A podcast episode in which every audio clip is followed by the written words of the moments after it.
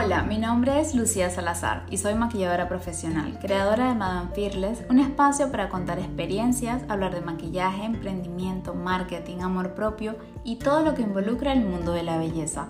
Estoy aquí para enseñarte que todos los miedos que sentimos al dar los primeros pasos los podemos vencer. Junto con distintos invitados expertos en cada uno de estos ámbitos conseguiremos que a pesar del miedo, vayas por tus sueños. Hola y bienvenidos a un nuevo episodio de Madame Fearless. Hoy quiero empezar este episodio primero agradeciéndoles por estar aquí una semana más escuchándome. Ustedes saben lo agradecida que yo estoy por eso. Pero quería empezar también sin rodeos, sin explicar demasiado. Los estereotipos de belleza. Ese es el tema de hoy. Y es que siento que necesito hablar de esto porque como mujer he vivido muchas cosas gracias a estos estereotipos que existen. Porque realmente yo siento que nunca he entrado como en el molde. Siempre he sido un poco diferente a lo esperado, si, o a lo esperado que se consideraba hermoso o bello. Si algo está claro, es que a lo largo de, de, la vida estos estereotipos han ido cambiando y seguirán cambiando. Pero la pregunta es, ¿qué son realmente los estereotipos de belleza? Y es una idea abstracta de cómo debe ser algo. Yo quiero hacer este episodio desde un lugar en el que ya yo hice las paces conmigo misma, con mis inseguridades, esas que yo me creé o que otros colaboraron para que se formaran. Yo hace unos 10 años no hubiese podido hacer este episodio, no hubiese podido siquiera hablar de lo que me hacía sentir insegura y mucho menos eh, aceptar al mundo eh, que habían cosas que me hacían sentir insegura, ¿no? Obviamente siempre uno aparentaba intentando eh, ser como súper segura o no demostrar esas inseguridades que podíamos tener. Primero, vamos a ponerlas en contexto para aquellas que no son venezolanas. Eh, yo vengo de Venezuela, ¿no? Obviamente, lo acabo de decir. Eh, este país, mi querido y amado país, es muy característico por el tema del Miss Universo. No sé si lo saben, pero estamos como en esta burbuja o muchos temas de conversación rodeados al Miss Venezuela, al Miss Universo, que es este concurso de belleza, ¿no? Eh, porque Venezuela ha sido un país que ha ganado muchos concursos de belleza alrededor del mundo. No solamente el Miss Universo, sino que tiene como que sí, 200 categorías que ha ganado de temas de, de concursos de belleza. Y es uno de los países que creo que después de Estados Unidos tiene más coronas eh, de mismo universo. Y esto, desde que tengo uso de razón, ha llevado a la conversación de que las niñas eh, siempre sueñen con ser mises, o así se vendía la cosa. Tipo, si una niña era muy linda o iba creciendo y era un poco alta, entonces típico era, ella va a ser miss. Sí, o sea, muy tóxico todo esto, pero bueno. Porque no tiene nada de malo, vamos a aclarar, tipo, Seinfeld no es que tenga algo de malo, pero eh, tiene que ser algo porque a ti te guste, no porque alguien te vea y diga que eres bonita o lo que sea. Entonces, ay, tú puedes ser Miss, ¿sabes? Pero bueno. En mi país se creció con esto. Esta es parte de nuestra cultura. Eh, donde las mujeres pues hermosas son las que miden 1,80, que tienen las medias de 90, 60, 90 y las que no, pues las que estaban un poquito pasaditas de peso, voy a decir esto con todo el dolor de mi alma porque se decía mucho y era, bueno, entonces tú no eres 90, 60, 90, eres 90, 60, revienta, ¿no? O sea, es que lo digo y me da tanto dolor con esas niñas adolescentes que crecieron con este tipo de frases, de que si no te veías como una amiga entonces no eras hermosa. Y esto lo digo de, con el background que tengo yo de Venezuela, ¿no? Pero obviamente eh, cada país tendrá lo suyo, o sea, cosas que están súper mal, que los llevaba a las mujeres a sentirse más inseguras con su cuerpo o por cómo se veían, porque se consideraba que el estereotipo de belleza era otro.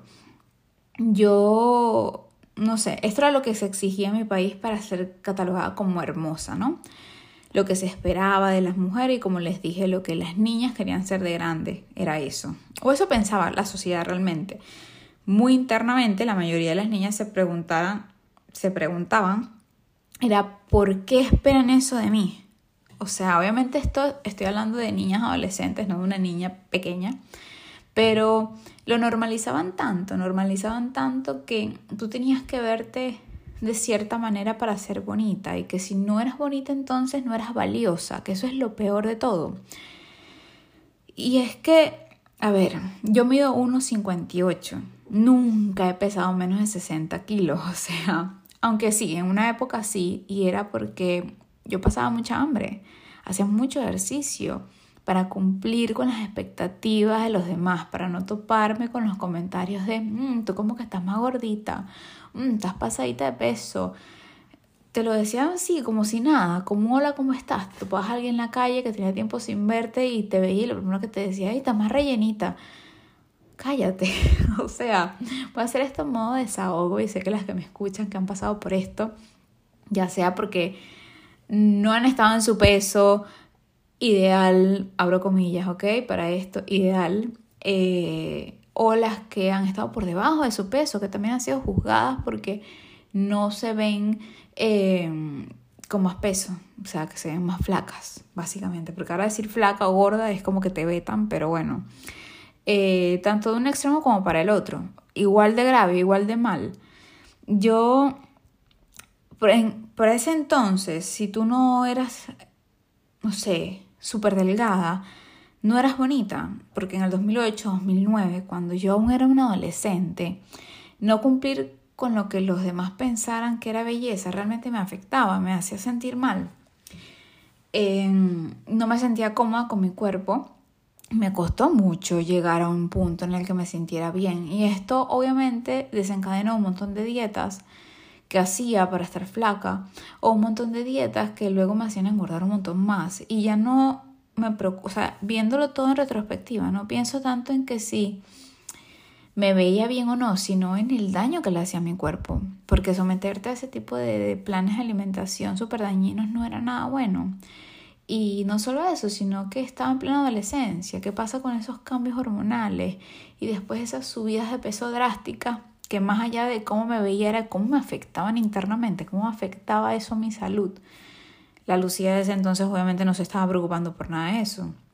Y hoy en día lo que pienso es qué mal que tuve que pasar por todo eso y qué mal que hay gente todavía pasando por ese tipo de cosas.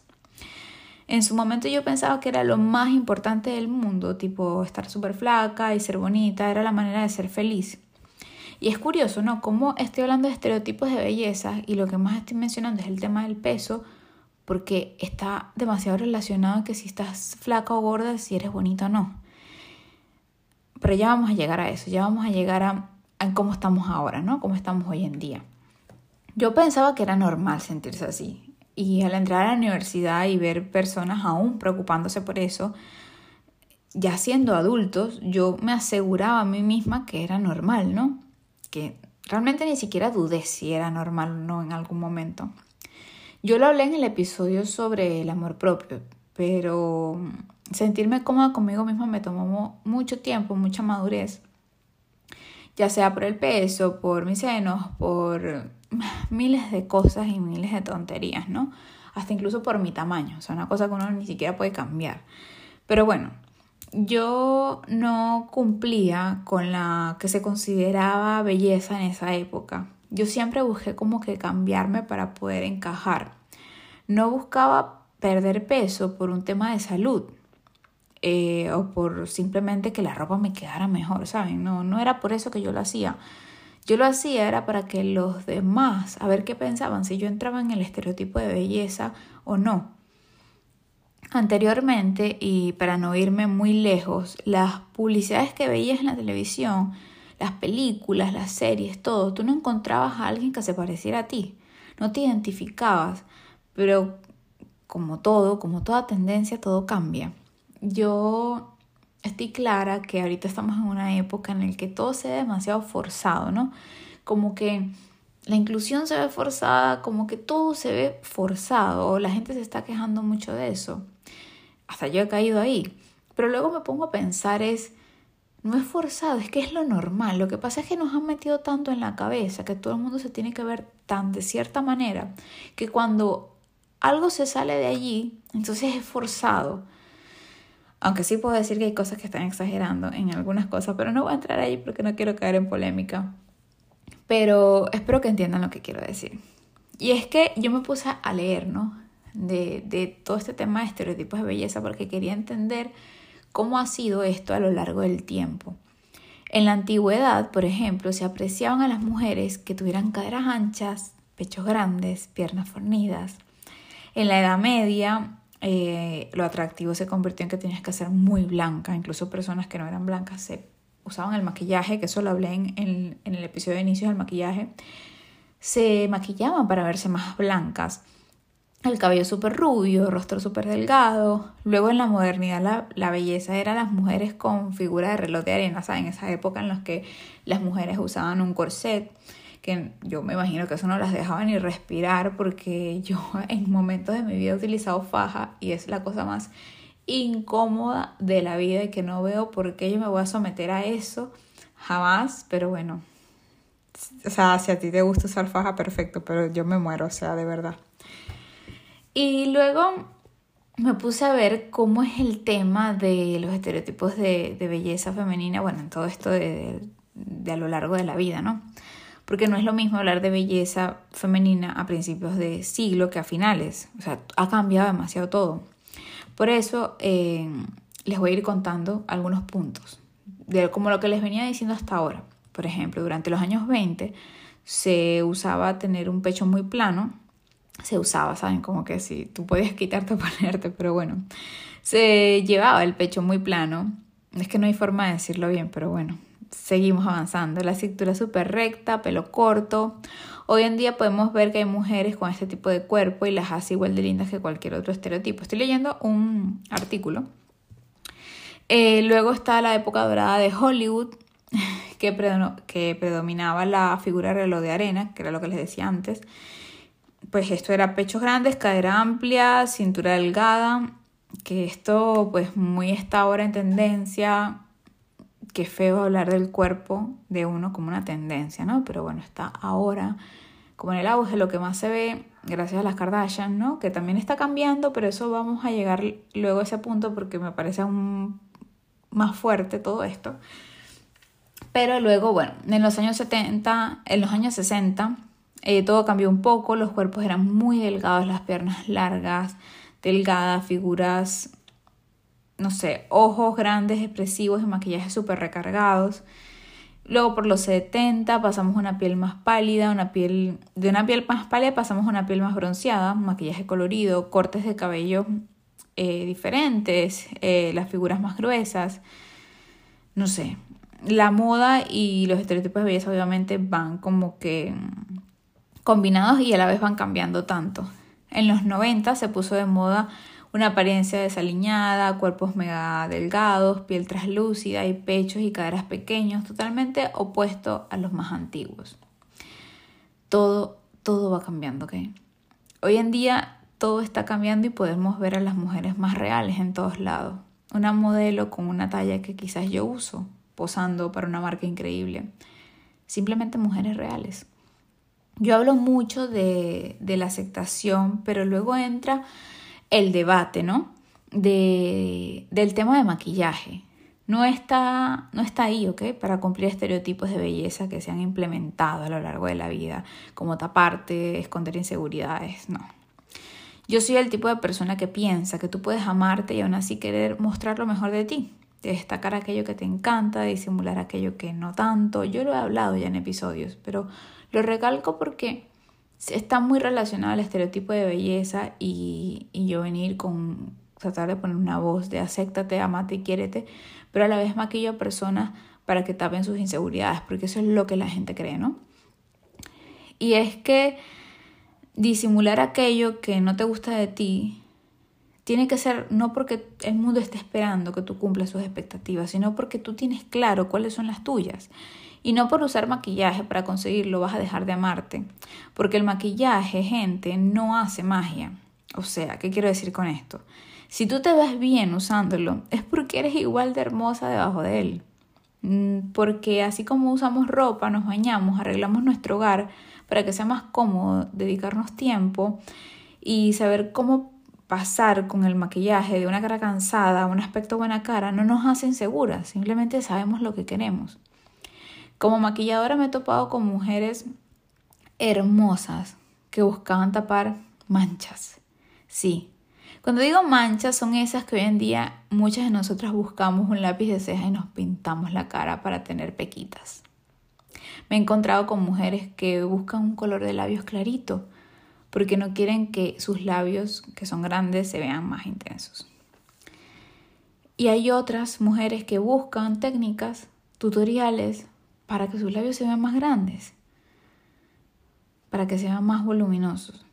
No hay un tipo de belleza correcto. Lo que nos vendían de que es lo único hermoso, eh, eso es realmente lo equivocado. Cada una tenemos cosas que nos hacen diferentes, especiales, y eso sí es realmente hermoso. No permitas que nadie te haga sentir menos por cómo luces. Nadie tiene el derecho a opinar sobre ti, sobre tu cuerpo. Recuerda ser gentil con él, cuídalo, porque es lo que te mantiene aquí. Pero porque alguien más pero no porque alguien más te va a decir si te ves bonita o no. Yo sí, yo crecí con todos estos complejos, sí, yo crecí con todo este fondo de estereotipos de belleza, o sea, incrustado en mi cabeza. Y he logrado cambiar mi mentalidad, he logrado aceptarme, he logrado entenderme, entender mi cuerpo, he logrado apreciar también, valorar a los demás, pensar dos veces antes de criticar, porque uno también ha caído allí. Uno también ha caído allí de decir un comentario imprudente porque una persona no se ve como tú esperas que se vea. Y está bien, o sea, todos tenemos derecho a equivocarnos, pero tenemos que aprender, tenemos que aprender que estamos en el 2022, que no puedes opinar sobre el cuerpo de los demás, que no tienes ningún derecho, que entiendas que hay personas que están pasando sus propias luchas internamente, que hay personas que, mira, te aseguro, si alguien está pasadito de peso, o lo que tú crees que es pasadito de peso, esa persona lo sabe, esa persona tiene un espejo, esa persona nota cuando se pone los pantalones que no le quedan igual. ¿Tú crees que le hace falta que alguien más le venga a decir, mira, yo también estoy notando eso que te hace sentir insegura? No, a nadie le hace falta recibir ese comentario. Y yo sé que las cosas están cambiando, pero aún así existen este tipo de personas todavía. Personas que creen que pueden venir a, decirte cosas negativas y de que tienes que lucir como ellos creen que tienes que lucir, porque ese es el estereotipo de belleza que está ahora. Y lo que les decía antes, antes que se me olvide, lo del tema de Kardashian. Ellas trajeron, ¿no? Esta moda de ser voluptuosa y todo lo que tú quieras. ¿Y ahora qué está pasando? Saben qué está pasando, ¿no? Porque yo no quiero opinar del cuerpo de nadie, pero lo que hizo Kim Kardashian con el tema del vestido de Marilyn Monroe todo el mensaje que venías dando de no importa cómo luzca, ¿sabes? Y todo eso como que se sabotea un poco si tú tienes que pasar hambre tres semanas para entrar en un vestido. Es un poco fuerte, es debatible, yo lo sé. Cada quien tendrá su opinión al respecto, pero no se dejen guiar por eso. O sea, no se dejen guiar ni porque crean que esté mal que Kim Kardashian quiera entrar en un vestido que le hace ilusión ni tampoco se dejen guiar porque crean que tienen que hacer eso para ser bonitas o para sentirse bien o para cumplir con los estereotipos de belleza. Recuerden que todo cambia y al igual que en la moda, la opinión de la gente cambia, evoluciona, regresa y muchas veces sin ningún cambio. No puedes esperar que te toque la suerte de caer en una época donde veamos si el mundo te considera hermoso o no. Yo te voy a hacer un spoiler. Ya lo eres. Así que nada, hasta un próximo episodio. Sígueme en Instagram como Madame Fearless, un espacio creado para este podcast, y como By Lucía Salazar, un espacio como maquilladora y creadora. Hasta el próximo episodio.